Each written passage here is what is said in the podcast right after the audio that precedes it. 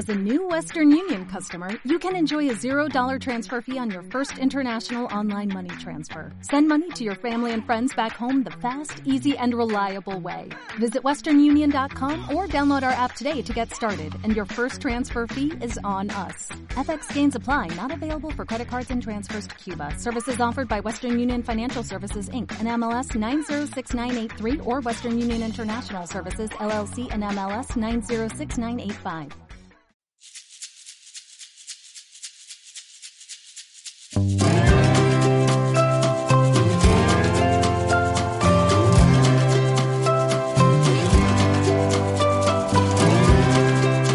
Neurologopedia de Fundación AISE.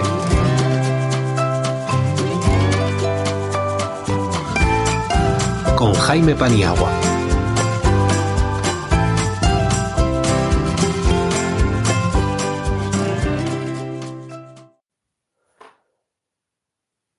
Hola a todas y todos, comenzamos un nuevo programa del podcast de Neurologopedia de Neuroconciencia. Eh, como siempre, presentando un poco este podcast, para que lo contextualicéis, este podcast está dentro de la serie de Neuroconciencia que podéis encontrar en iBox y en Spotify. Es un podcast que ya lleva varios, varios meses, años rulando, eh, porque se encarga de ello la Fundación AISE. La Fundación AISE es una fundación que atiende a personas con daño neurológico eh, y que podéis encontrarlos en Granada. Em, ellos tuvieron a bien generar un podcast en un inicio de neurofisioterapia que podéis encontrar, como he dicho.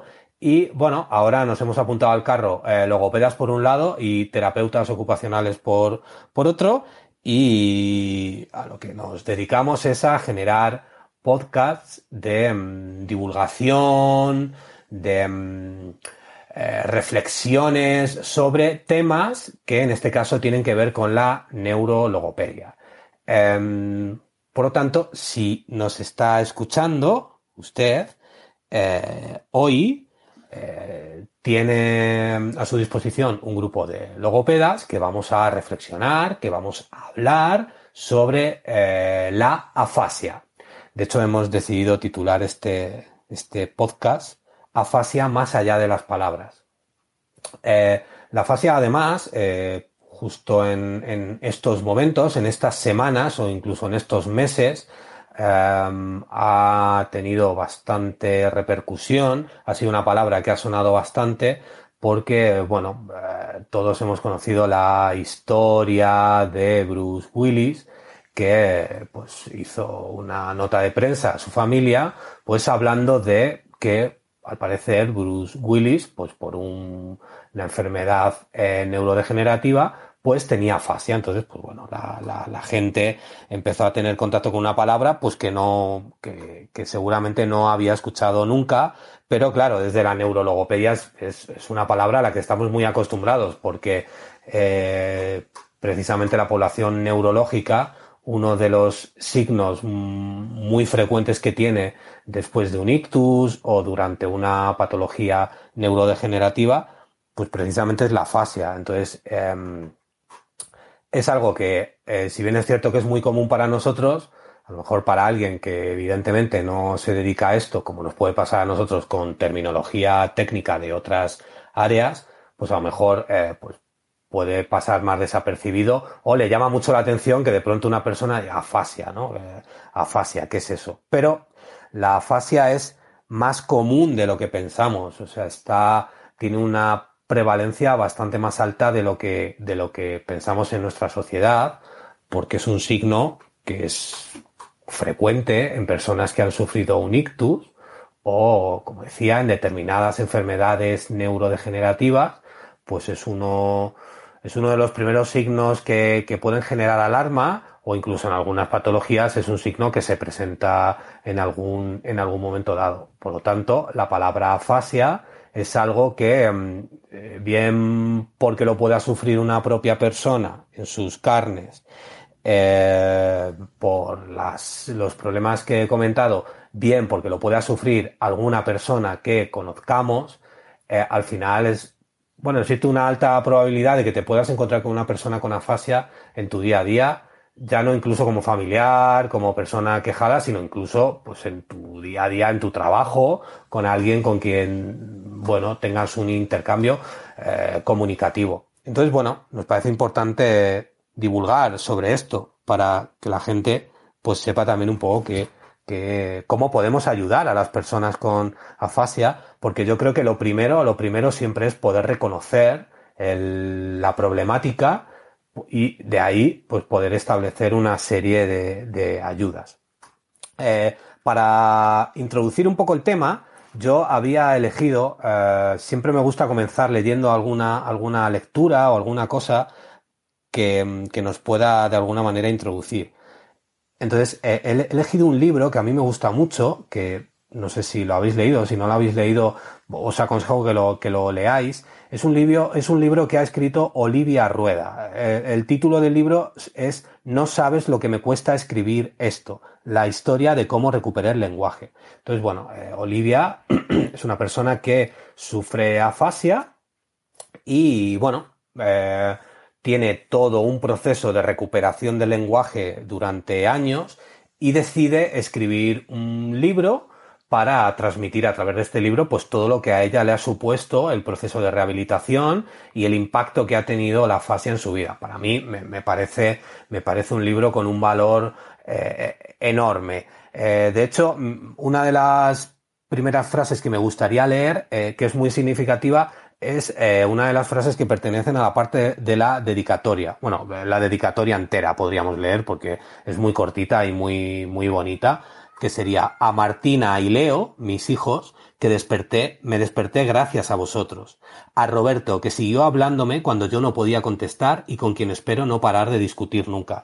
Y esa frase a mí, eh, yo cuando abrí el libro y, la leí, me, gustó mucho porque dice mucho de una de las cosas que deberíamos hablar hoy. Eh, me siguió hablando cuando yo no podía contestar, es decir, nos podemos encontrar con personas que por eh, una patología resulta que su cerebro tiene una dificultad para comprender o para poder producir palabras, que esto nos puede resultar como muy llamativo, pero esto puede ocurrir.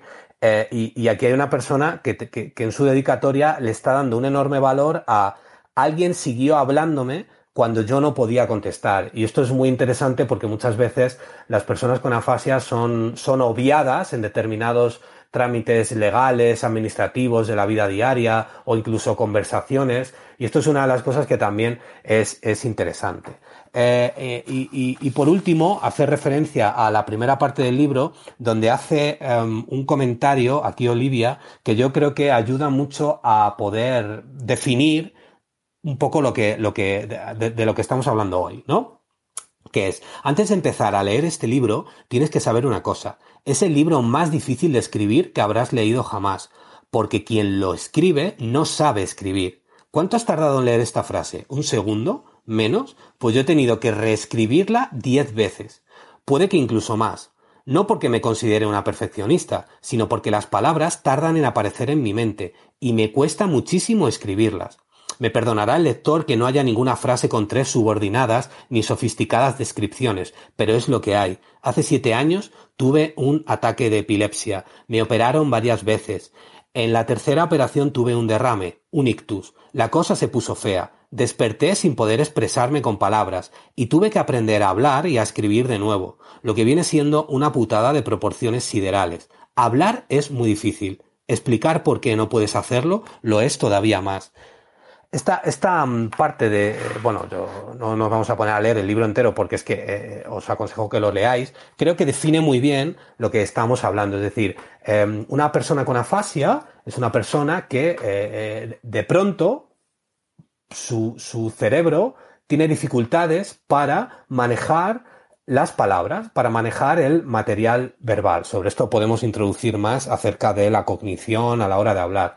Pero es interesante el hecho de que una persona de pronto necesita concentrarse muchísimo más para poder producir palabras o incluso concentrarse muchísimo más para poder entender.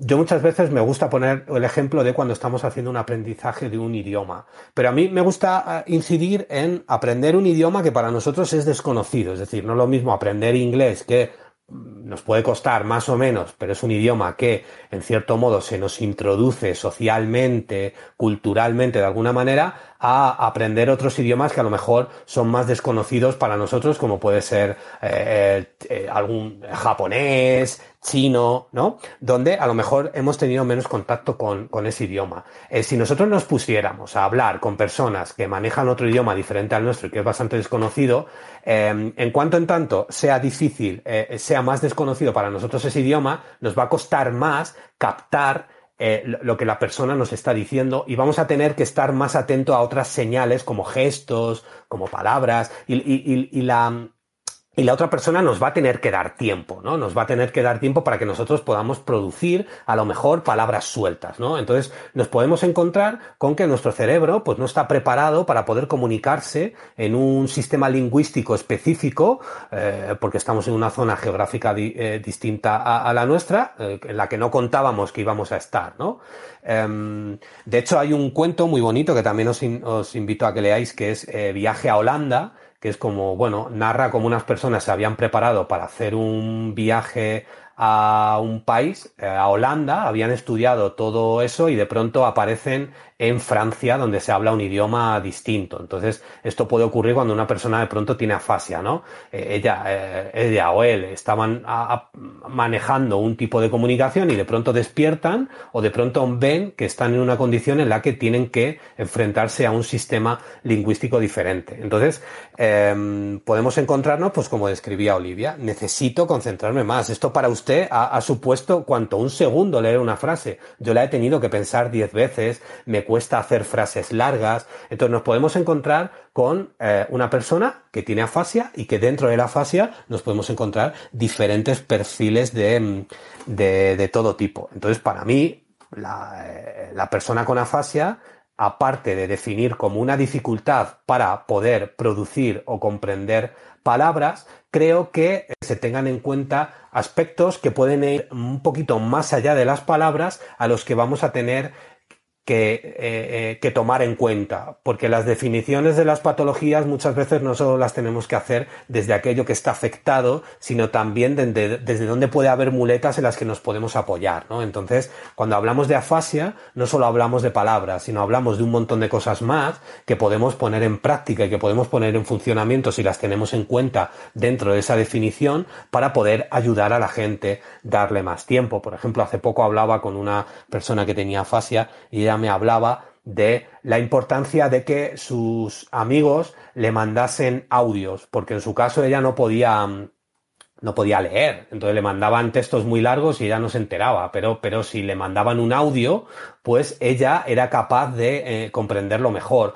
o incluso si le mandaban, otra persona me decía que, por favor, mándame un vídeo, ¿no? Entonces así eh, eh, la persona me veía la boca y también podía eh, eh, de alguna manera recibir más, más señales para poder entender lo que yo, lo que yo quería decirle. Eso no, a mí no me cuesta nada mandárselo, pero ese pequeño detalle puede hacer que una persona se enganche a la, a la comunicación. Entonces, bueno, podríamos empezar hablando de esa definición de, de, de afasia que yo os he intentado aportar un poquito pues desde, desde lo que yo conozco en mi día a día con las personas con afasia. Añadiendo por último que hoy, por ejemplo, estaba hablando, hoy al, inicio cuando he entrado, le decía a Juan que, que, hoy además había estado con un montón de personas que tenían afasia. Digo, mira, eh, vengo con, con la afasia muy dentro de mí. Y con una persona eh, y su mujer les estaba comentando, oye, mira, pues vamos a grabar un podcast y tal.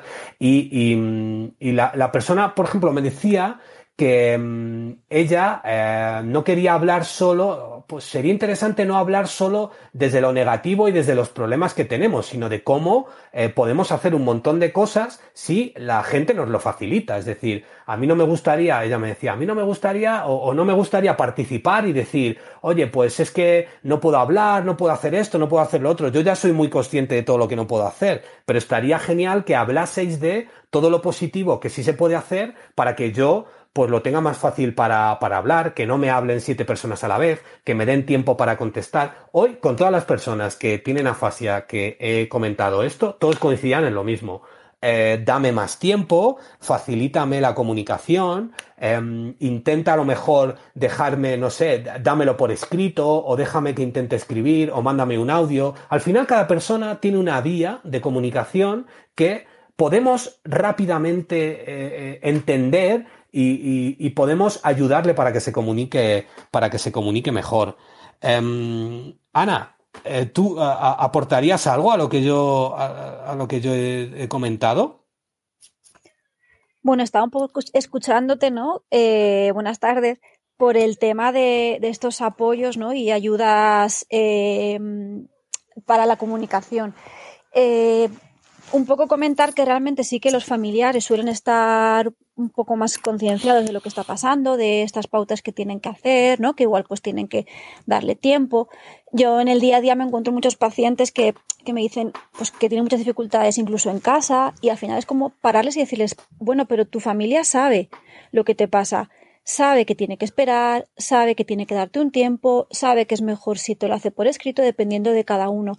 Pero que al final se queda un poco dentro de, ese núcleo familiar, ¿no? Quiero decir, este programa está muy bien y creo que es muy positivo para que la gente entienda que cuando se encuentra con una persona con afasia, eh, bueno, pues es una cosa que está ahí, que es real y que tienen que modificar un poco su forma de comunicarse. Obviamente tampoco vas a estar ahí dando pautas a la, no, tienes que hacerle esto, tienes que tal, pero por lo menos como esa sensación inicial de, de, vale, sé que estoy delante de alguien que seguramente necesitará que le haga algo diferente para que me entienda, simplemente un gesto, una mirada, que tiene que esperar un tiempo, entonces creo que que es positivo que, globalmente la sociedad entienda un poco estas pautas para que puedan ayudarse, ¿no? Que haya una conciencia social sobre la fascia y que, bueno, de alguna forma puedan, puedan ayudar, ¿no? Por todo lo que estabas comentando, para que al final puedan comunicarse y puedan participar, ¿no? Y puedan ofrecer tantas cosas que pueden, pero están muy limitados, porque no, claro, no, no tienen las herramientas suficientes. Entonces, desde nuestra parte, pues divulgar, que se conozca y que bueno, pues que la gente pueda tener como esas mínimas herramientas básicas para poder colaborar, ¿no? Y poder conversar con una persona con afasia. Hay gente que mm, yo escuchaba en los medios estos, estos días, porque yo he escuchado de todo.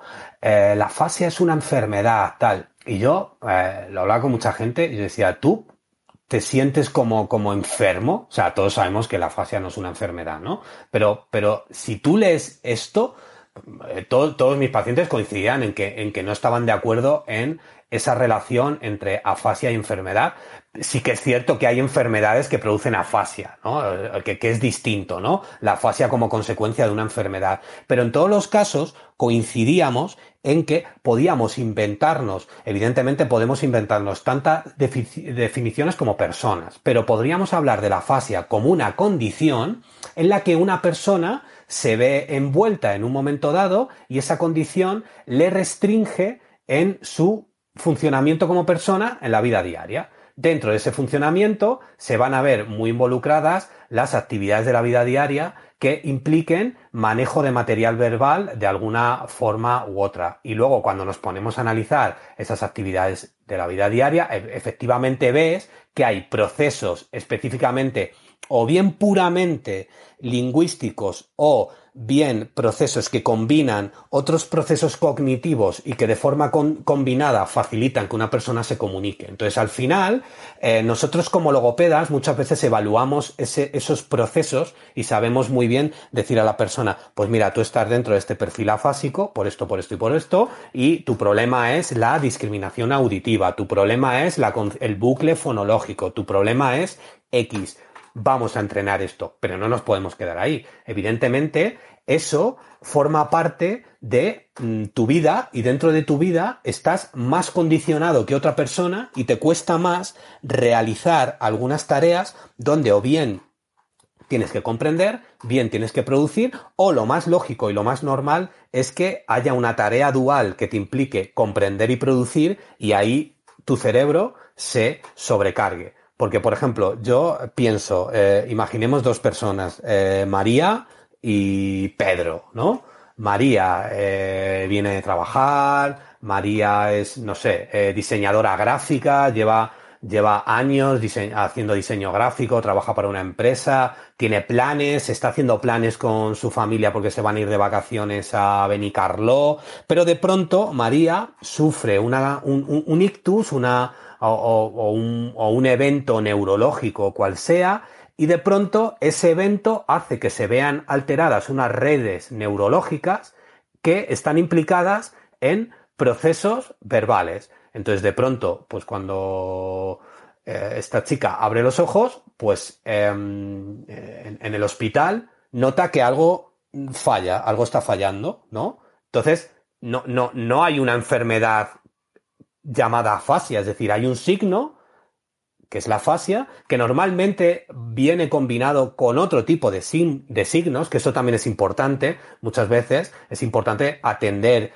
y, a, o intentar dar respuesta o ofrecer, o ofrecer ayuda a la persona con afasia en otras áreas motóricas, emocionales o de otros procesos cognitivos, porque ya sabemos que el cerebro funciona con redes y se pueden ver alteradas otras funciones, ¿no? Entonces, de pronto, pues esta chica tenía planes en su vida y de pronto se ve condicionada porque, claro, todos los planes en los que ella toma decisiones, puede hablar, puede comprender, se pueden ver alterados en mayor o menor medida, porque luego habrá que ver el cuadro, la afectación de cada una. Y por otro lado teníamos a Juan, que Juan está haciendo su vida igual, este podríamos decir que es arquitecto, ¿no?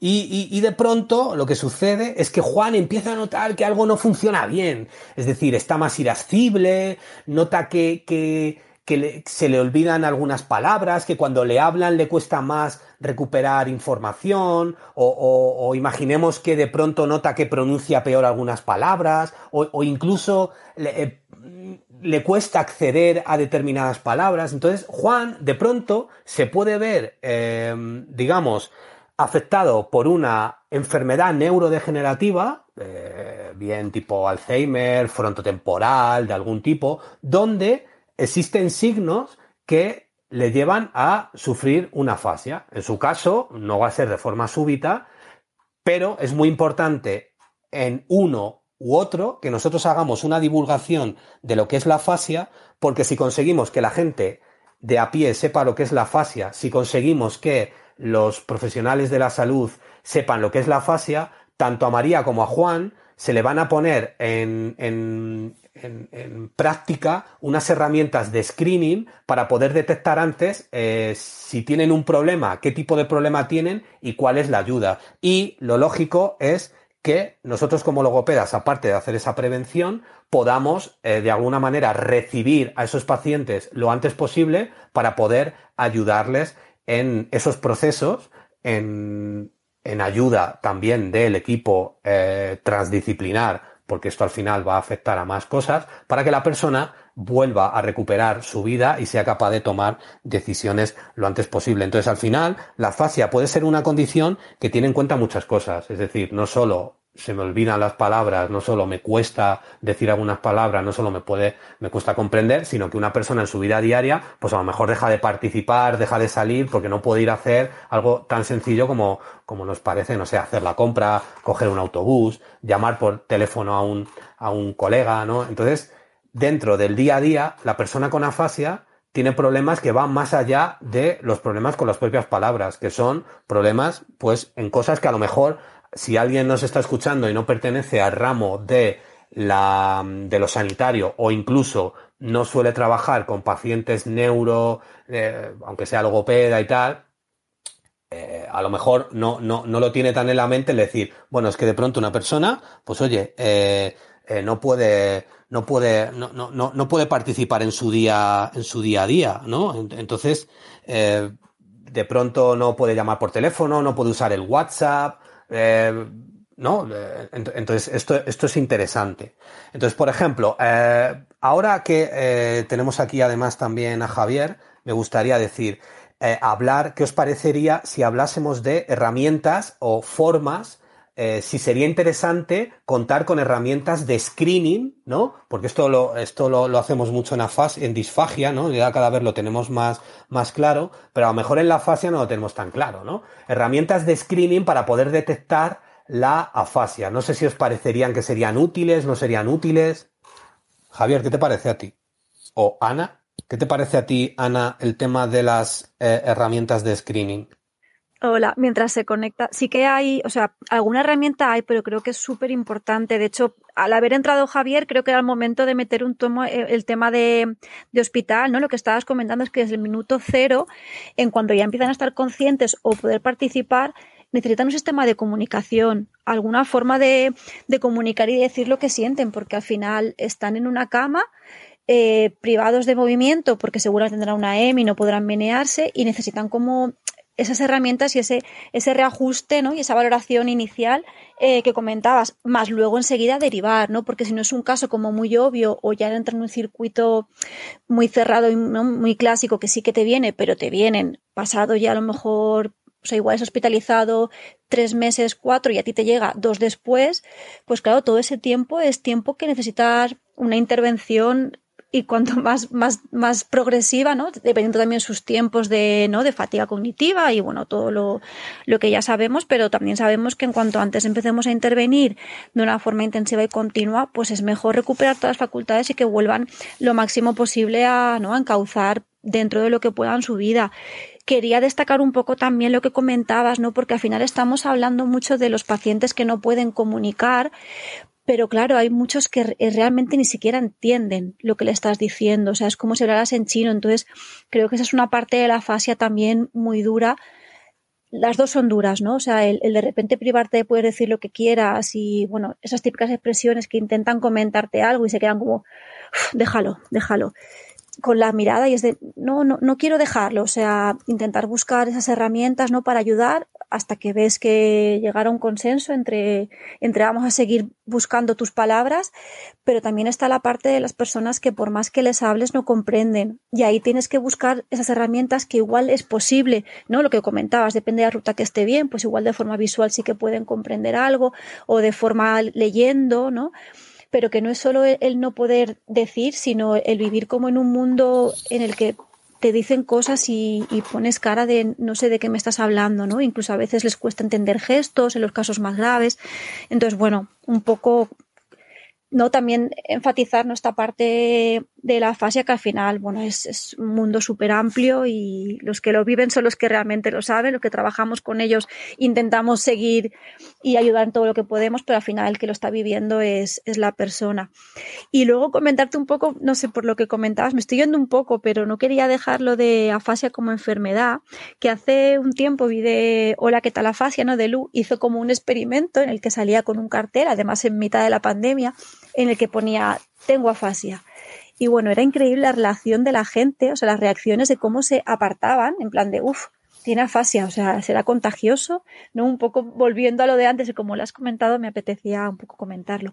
Pero bueno, eh, seguimos con el screening, que sí que hace falta herramientas eh, para valorarlo antes posible y enseguida empezar con el tratamiento.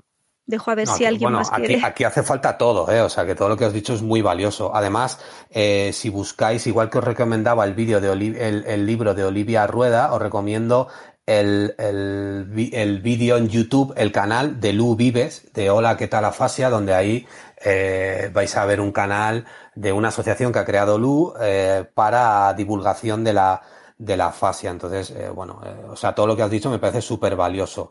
Yo lo que decía de los screening es que yo siempre digo que los screening son procedimientos que no cuestan dinero, que son rápidos, que son baratos y que ayudarían a tomar más conciencia de que tanto en entorno hospitalario como en entorno clínico de evaluación como en, en entorno sociosanitario podemos detectar que una persona tiene un problema y rápidamente pues recomendarle, oye, mira, pues ¿por qué no vas a esta persona que te haga una evaluación más exhaustiva, ¿no? O sea que, que, estamos hablando de screening eh, muy sencillos. Por ejemplo, mira, eh, existe uno, podéis encontrar un artículo que se llama os, os, digo el título, además os digo el título en castellano porque el artículo está en castellano, que es Desarrollo y validación de una batería corta de evaluación de la fascia, bedside de lenguaje. Es decir, esto sería un, una evaluación de cabecera de lenguaje eh, utilizado en un centro de rehabilitación, ¿no? Entonces, bueno, luego ya nos podríamos desgranar más el artículo acerca de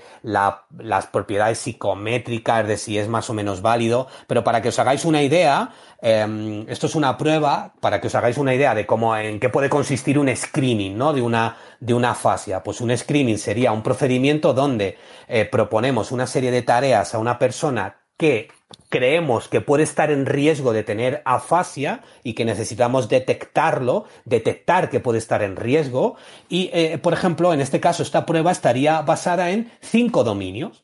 Lenguaje espontáneo, es decir, ¿en qué consiste el lenguaje espontáneo? Pues en preguntarle su nombre, su dirección y normalmente las tareas de lenguaje espontáneo las basamos en una descripción de una lámina. Incluso, incluso hay procedimientos donde simplemente con una descripción de una lámina tardaríamos cinco minutos y sería tan sencillo como que el facultativo en cuestión, si, bueno, esa persona no ha llegado a un logopeda todavía, se dé cuenta de que algo falla ahí. De hecho, existe una lámina, eh, saliéndome un poco de este bedside, tenéis la lámina del picnic, que es muy típica, que sale, es un dibujo con gente eh, tomando picnic, que está muy cargada de muchos objetos, o incluso la lámina de robo de las galletas. Un segundo dominio sería la comprensión, donde se hacen preguntas de sí, no, y luego preguntas de comprensión de complejidad más dificultosa, ¿no? Repetición, la repetición es otra de los dominios que utilizamos mucho en los screening o incluso luego en evaluación de procesos de afasia para eh, eh, poder ver en qué cuadro clínico se encuentra la persona, la escritura y la lectura. Entonces, por ejemplo, en este caso, esta rápida mm, em, eh, batería de bedside que eh, permite una puntuación de 25 puntos y que nos permite relacionar puntuaciones de cada dominio más o menos con una normalidad, ¿vale? Tiene como un punto de corte para cada dominio, pues eh, simplemente nos podría valer para decir, oye, mira, eh, esta persona yo creo que tiene afasia, ¿por qué no le evaluáis de forma exhaustiva? Y a lo mejor evalúas de forma exhaustiva y resulta que no es una afasia específicamente y que el problema cognitivo es otro, ¿no? También otra segunda batería de screening que os quería recomendar y que es muy típica es el MAST, M-A ST, que es el test de Mississippi, que además eh, está traducido al castellano. Y este test em, ya nos permite, es un poco más larguito, ¿vale? Eh, eh, roza ya lo que serían las pruebas de screening y aquí ya conseguimos 100 puntos, ¿no? Eh, y aquí pues lo que tenemos es eh, lo mismo, lenguaje espontáneo, el habla automática, por ejemplo, donde eh, también el lenguaje automático es importante evaluarlo también porque es, además es un factor pronóstico dentro de las afasias, la repetición, respuestas de sí no, y a mí esta prueba me gusta porque aparte de un screening, al equipo que evalúa o los cuidadores ya les ofrece alguna idea sobre qué vías de comprensión o de producción puede tener la persona y si tarda en llegar un poco la evaluación más exhaustiva, la persona por lo menos ya se le va afiliando un poquito, un poquito más. Los screening. Los screenings son importantes, ¿vale? Los screenings son eh, importantes porque nos permiten detectar a población que pueden estar en un riesgo, ¿vale? Entonces, si nos acostumbráramos a tener estos screening, pero no solo para detectar a gente que post-ictus, digas, hombre, pues esta persona ha tenido un ictus en esta zona y la gente que suele tener ictus en esta zona suele tener problemas de lenguaje. Además, tenemos la sospecha de que algo ocurre, ¿no? Eh, vamos a pasar esta prueba, ¿no? También eh, los screening son importantes cuando una persona en situación de normalidad nos empieza a decir que oye, yo tengo problemas, ¿no? Por ejemplo, ahí hay una prueba muy interesante que son las pruebas de fluidez. Ahí, por ejemplo, tenemos el FAST test.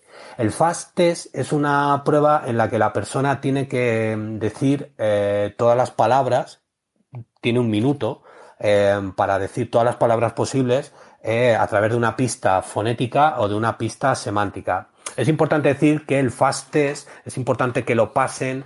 yo, desde mi punto de vista, por lo menos para determinar aspectos diagnósticos, eh, evaluadores entrenados, porque es una prueba que tiene en cuenta más cosas, aparte del lenguaje, porque la persona pues tiene que, que tener en la cabeza una serie de órdenes, porque no puede decir nombres propios, no puede decir palabras derivadas, entonces tiene que recordar una serie de cosas a la vez que tiene que evocar palabras, ¿no? Entonces, pero de alguna manera tenemos eh, normativas en cuanto a fluidez verbal que nos pueden orientar en cuanto a que una persona, pues oye, eh, pueda estar entrando en un cuadro de mm, tener dificultades para acceder al léxico o que veamos que tiene más problema en una vertiente fonética o fonológica que en una vertiente semántica. Entonces no se nos tiene que olvidar que también tenemos que contar con herramientas de, de, de screening, ¿vale? Y, mm, no solo para personas que tienen ictus, sino también para personas pues que de alguna manera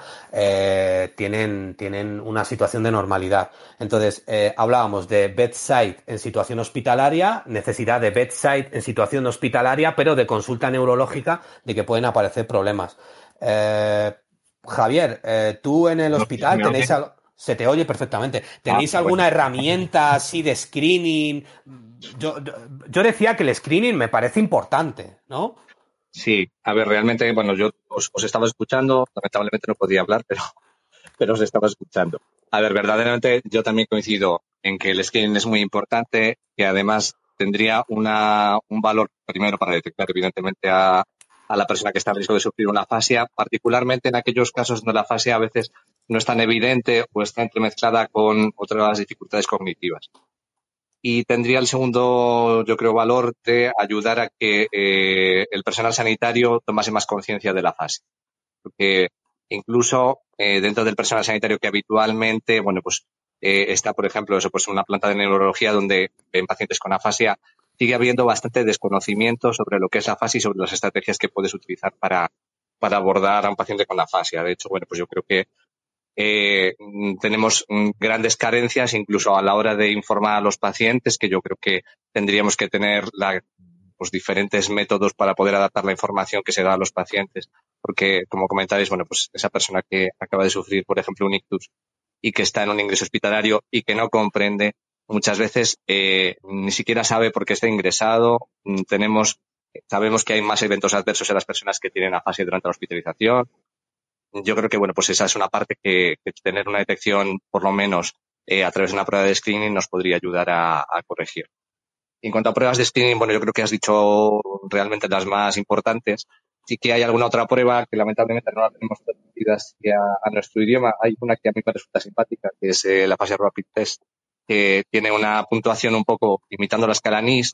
Digo, me resulta simpática porque como es una escala que sí que se maneja bastante en, en el ingreso hospitalario, yo creo que que si la tuviésemos en nuestro idioma, que además yo creo que no sería difícil de, traducir y de validar, sería, pues yo creo, fácil de introducir, es una dinámica que más o menos ya tienen, tienen establecidas las unidades de, Y luego ya como, no como prueba de screening, pero sí como una prueba un poquito más larga, sí que hay también una, una fase, pues digo, una, la fase battery, que es una, una prueba que también está traducida al castellano, es una prueba un poquito más larga, pero bueno, que yo creo que también es una prueba útil, además es, es de libre acceso, vamos, que se puede descargar gratuitamente y que, bueno, pues yo creo que sí que proporciona una información bastante, eh, pues bastante extensa, yo creo que bastante interesante de, eh, para el paciente, sobre todo en estas primeras fases, ¿no?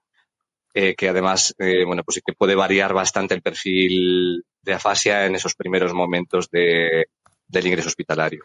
¿Puedes repetir el nombre de la última prueba? Porque se, te, ha, se te ha. Me ha cortado. Quick Aphasia Battery. Vale, sí, era justo esa. Sí. La, e, esa, em, me alegra que digas esa porque yo también, yo también la utilizo.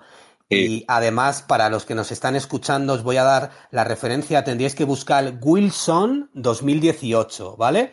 Como bien dice Javier, es una batería que en, el, artículo que os digo os permite descargaros eh, no solo el test en castellano, sino también el material. Y, por añadir más valor, esta batería permite tres, tres, la puedes pasar tres veces, pero no es la misma batería. Se han preocupado de, de, buscar vocabulario distinto para las tres, para las tres veces que la pasáis, ¿vale?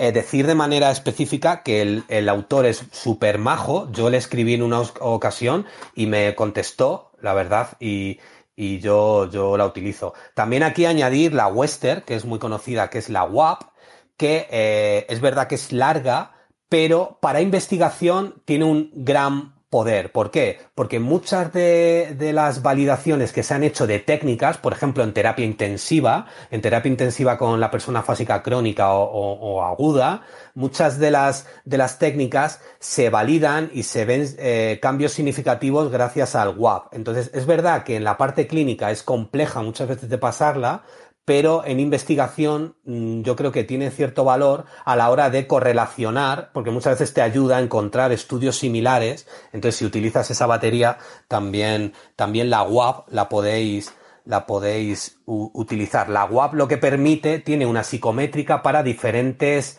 eh, perfiles eh, fluentes y no fluentes de, mm, de, de afasia. Entonces, bueno, eh, como dice Javier, entonces ya del screening nos metemos en pruebas más específicas. La Quickly, como decía, la Wester, y luego incluso tenemos baterías que nos permiten, o, o pruebas que nos permiten ver procesos. El token test, que yo aquí me gustaría matizar, que es una prueba que va más allá de evaluar la comprensión de una persona, sino que puedes evaluar aspectos más eh, aquí voy a parafrasear a Pablo Duque, no ejecutivos, sino resolutivos, incluso de cómo una persona maneja la cognición para resolver algunas, algunas cosas de componente verbal no contextualizado. Pero en estas pruebas tenéis que tener cuidado con personas que tengan sospecha de problemas semánticos o problemas visuales, porque hay una carga semántica y visual por el tema de los colores y de la forma que puede parecer que una persona tenga problemas comprensivos por una cosa y los problemas sean de otros. Tenemos también el test beta, el, EPLA. Eh, el EPLA es una batería muy grande con muchas pruebas, pero es difícil de conseguir. El beta eh, eh, está actualizado, es más fácil de conseguir. El Boston es otra prueba muy típica de, de, que se lee en bibliografía. Lo que pasa es que está descatalogado, ¿no? Es muy, difícil de, ya de encontrar. Y mm, lo que decía de la lámina de robo de las galletas, que es del test de Boston, que se utiliza para hacer perfiles de eficiencia comunicativa, deciros que ha habido transformaciones de la lámina de robo de las galletas. Es decir, la lámina de robo de las galletas es una lámina que viene en el test Boston que se utilizaba para ver lenguaje espontáneo, es decir, a la persona se le decía, descríbame lo que ve en esta lámina y se le graba, entonces se transcribe un poco la parte verbal y no verbal. Em, en 2014 sale una prueba de, eh, que, que, se llama Metafaz y dentro del Metafaz viene una transformación del lámina, de la lámina de robo de las galletas. Por contar una curiosidad, en la lámina de robo de las galletas sale una inicial salen unos niños queriendo robar unas galletas y uno de los niños, eh, el taburete se le está moviendo y se va a caer, ¿vale? Eh, mientras eh, la madre está fregando los platos y se está saliendo el agua del fregadero. En la lámina del metafaz es el, el padre el que friga los platos mientras los niños están intentando robar unas galletas y aparece un gato y un pollo asado en el horno. Empiezan a aparecer más pero hay un artículo en el que proponen em, una actualización de la lámina de robo de las galletas, donde nuevamente el padre es el que está lavando los platos y al fondo de la ventana aparece la madre cortando el césped y hablando por teléfono. Entonces eh, tenéis diferentes láminas que podéis eh, encontrar. Yo en su día en mi blog eh, hice una entrada específica de esta de esta mm, de esta lámina, no por promocionarlo, sino porque ahí tenéis los enlaces para los diferentes artículos, ¿vale? Entonces, bueno, no sé si conocéis, eh, hablábamos de screening, si queréis aportar alguna prueba más que conozcáis, Ana o Javier, para evaluar algún proceso específico, porque claro, se me han escapado un montón de pruebas, pero es que esto eh, sería en los test de repetición también, el test Barcelona 2, el subtest de repetición está muy bien, por ejemplo, también, porque la repetición es importante. Eh, no sé si me, dejo por ahí algo.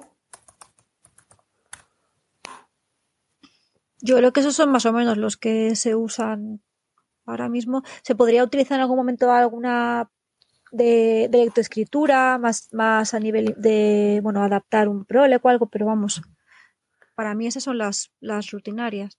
Eh, sí, bueno, de todas maneras también es verdad que estaba pensando que se me ha escapado una. Está la Apraxia, Apraxia Speech eh, Rating Scale Scoring, que esta es de Strand 2014 eh, y esta es una, es una pequeña prueba a modo de screening eh, que también me gusta porque muchas veces la, la afasia coexiste con apraxia, es decir, la persona que tiene dificultades para recuperar manejar verbal, eh, material verbal, tiene dificultades para coordinar los movimientos orales. Entonces, no quería dejar de hacer referencia a esta escala que permite puntuar de 0 a 4 dominios de aspectos específicos de apraxia, aspectos de eh, con probabilidad de disartia presente, aspectos con probabilidad de afasia presente y afasia disartia presente. Entonces, esta eh, esta, esta que, está, que está validada con terapeutas del habla, además tiene una buena psicométrica,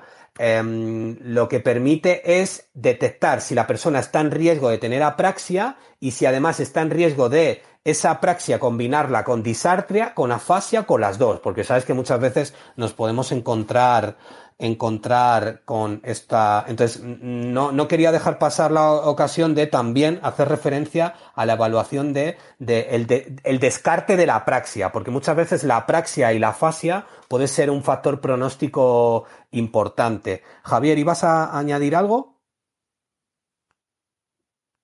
No, en principio, vamos, yo creo que está, está muy exhaustivo eh, todas las pruebas que, que fuiste comentando. Realmente yo también normalmente lo que suelo combinar es eso de subtest dentro de, la valoración, eh, porque yo creo que sí que también nos va orientando un poco en, en función de los procesos que, sospechamos que están alterados, pero bueno, creo que, realmente las más importantes y las básicas están todas eh, registradas ya. Entonces, como última pregunta, ¿cómo podemos ayudar? Por ejemplo, en tu caso, Javier, cómo se puede ayudar a una persona con afasia desde el momento en el que está en el hospital. Bueno, desde el momento en el que está en el hospital sí que hay, yo creo, muchas, muchas tareas pendientes y muchas, eh, muchos cambios que tenemos que, llevar a cabo en el abordaje de la afasia y de la persona con afasia.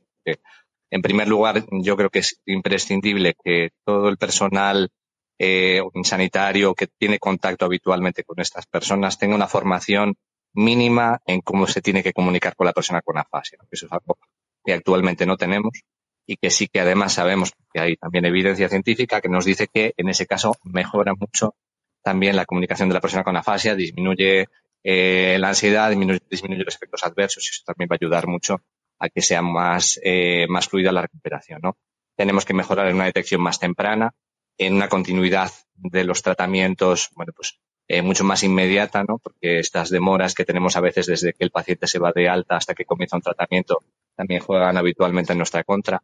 Y luego tenemos que mejorar, yo creo, también en la comunicación a las familias, en el acompañamiento a las familias, porque yo creo también un poco lo que habíamos, lo que sobre todo al inicio comentaba es más eh, todo lo que supone la fascia en el entorno familiar y el impacto que tiene eh, también hay que abordarlo, no solamente ese trabajo con la persona con afasia, sino también con su familia, yo creo que es fundamental.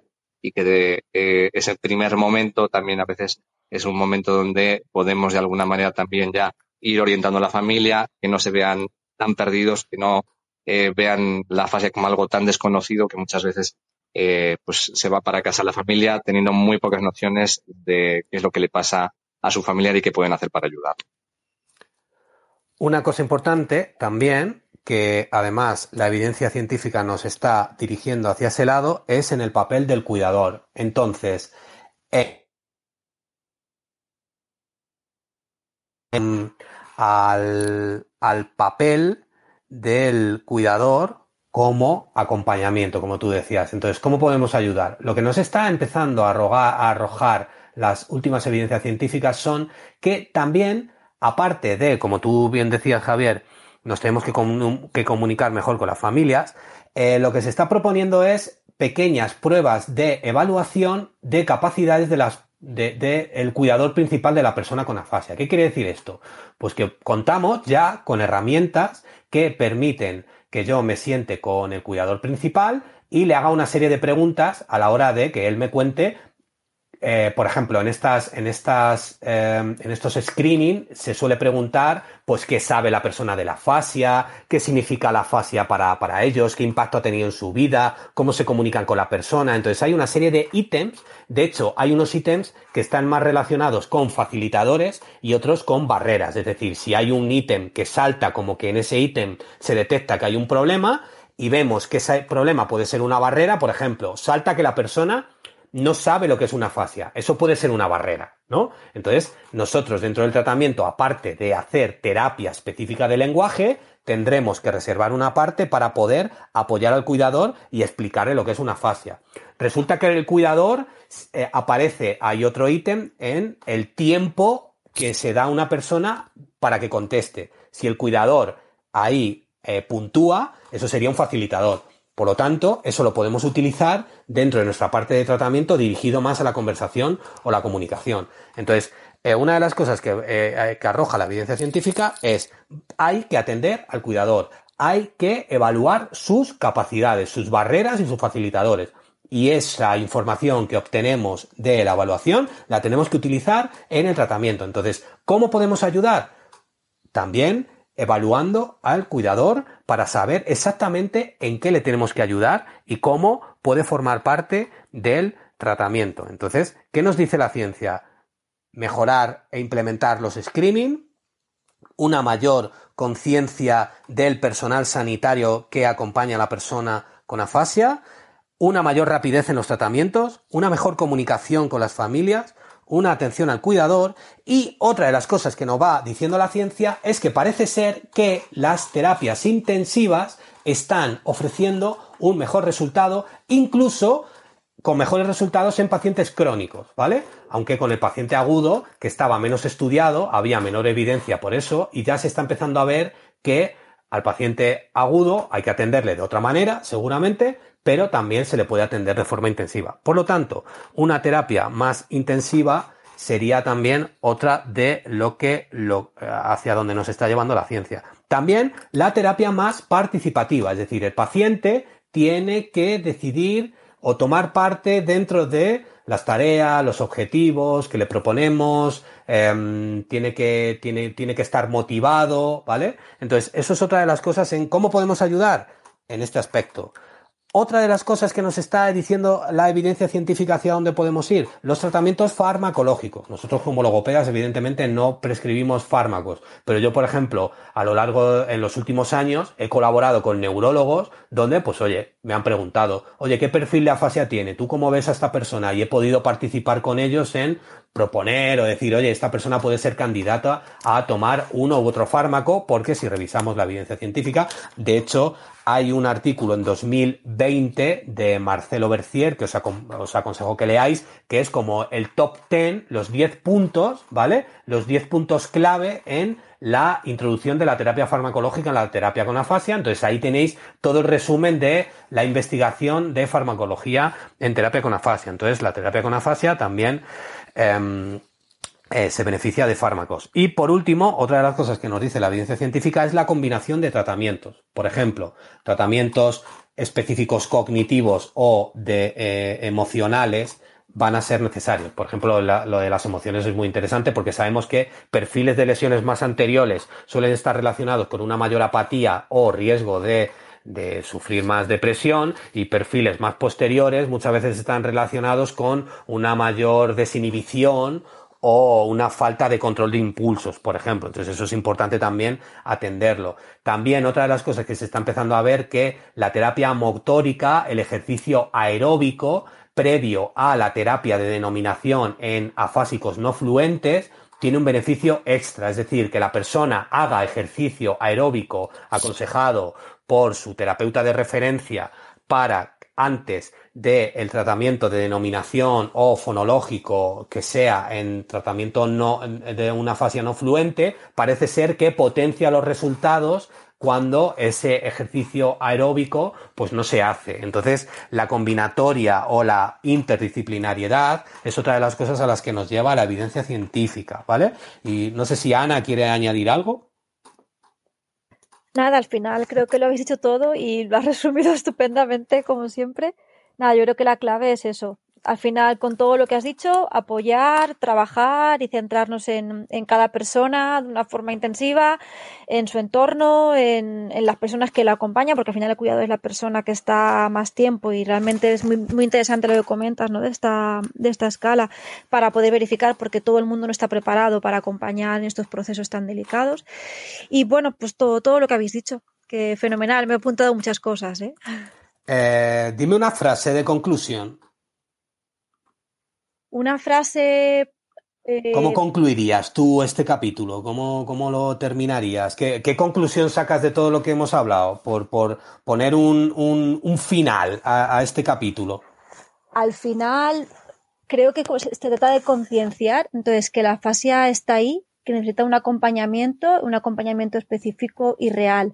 Y de nuevo me gusta levantarlo de la mano y decir que estamos aquí, que podemos ayudar un montón a estos pacientes y bueno, es que al final son personas que necesitan sentirse personas, volver a ser personas y intentar hacer lo que hacían de la mejor manera posible por añadir a lo que decías que estabas apuntando, la referencia a la, a la escala, bueno, no es una escala, a, la propuesta de validación de capacidades de una persona que, pasa mucho tiempo con una persona con afasia, eh, tendríais que buscar a Turner 2006, ¿vale? Y ahí mm, hablan un poco de las percepciones del clínico a candidatos, tenéis que buscar candidatos de conversación, ¿vale? en el entrenamiento de la persona con afasia. Turner 2006. Eh, Javier, ¿se te ocurre a ti una frase o algo para cerrar un poco una petición, algo? Bueno, yo creo que Ana ha, dicho una frase estupenda. Eh, para finalizar, yo creo que un poco también lo que se infiere es que la persona con afasia tiene que ser un poco el centro eh, de, a partir del cual nosotros como terapeutas también ayudemos un poco a que esa persona desarrolle al máximo sus capacidades, a acompañar también eso a sus interlocutores habituales para facilitar a esa persona con afasia el que tenga eh, ese apoyo comunicativo estable. Y yo creo que también como demanda, eh, que ya lo habíamos introducido antes, es importante que dentro de los entornos en los que habitualmente se mueve la persona con afasia, eh, los profesionales que atienden a esa persona tengan un mínimo conocimiento, una mínima formación sobre la fase para ayudar a, que esa persona pueda comunicarse correctamente. Pues además, a mí me gustaría concluir con efectivamente ese mensaje de, oye, estamos aquí, os podemos ayudar y que eh, me gustaría además invitar a todos los profesionales que tratan a personas con afasia a que salgan de sus, hombre, desde el hospital es mucho más complicado, pero eh, también de alguna manera, el que, el que hace a lo mejor una intervención más ambulatoria, que salga de allí y que vaya a la vida de la persona a intentar evaluar y verificar las pautas que se dan y revisar esas pautas cuando ve funcionando a esa persona en su vida diaria, es decir, vamos más al entorno y que incluso muchas veces desde el hospital se puede recabar más información de cómo esa persona em, se va a encontrar su vida y qué cosas se pueden facilitar para que cuando se encuentre su vida participe lo máximo posible. Entonces, a mí me gustaría concluir diciendo que vamos a dar más soluciones a las personas con afasia y no nos vamos a centrar tanto en sus déficits, es decir, vamos a buscar más facilitadores en su vida diaria y vamos a favorecer más que tomen decisiones de forma independiente, acabando con una frase de de Ana Exclusa, vamos a conseguir que vuelvan a ser los actores y, actrices de su propia vida. Entonces, em, con esta frase me gustaría concluir el capítulo de hoy, dando las gracias a todos los que habéis estado escuchando, a todos los que nos vais a escuchar posteriormente y por supuesto dando las gracias a Ana, a Javier y a Juan que nos han acompañado aquí haciendo este capítulo de divulgación sobre la fascia. Muchas gracias a todas y a todos y nos vemos en el siguiente capítulo.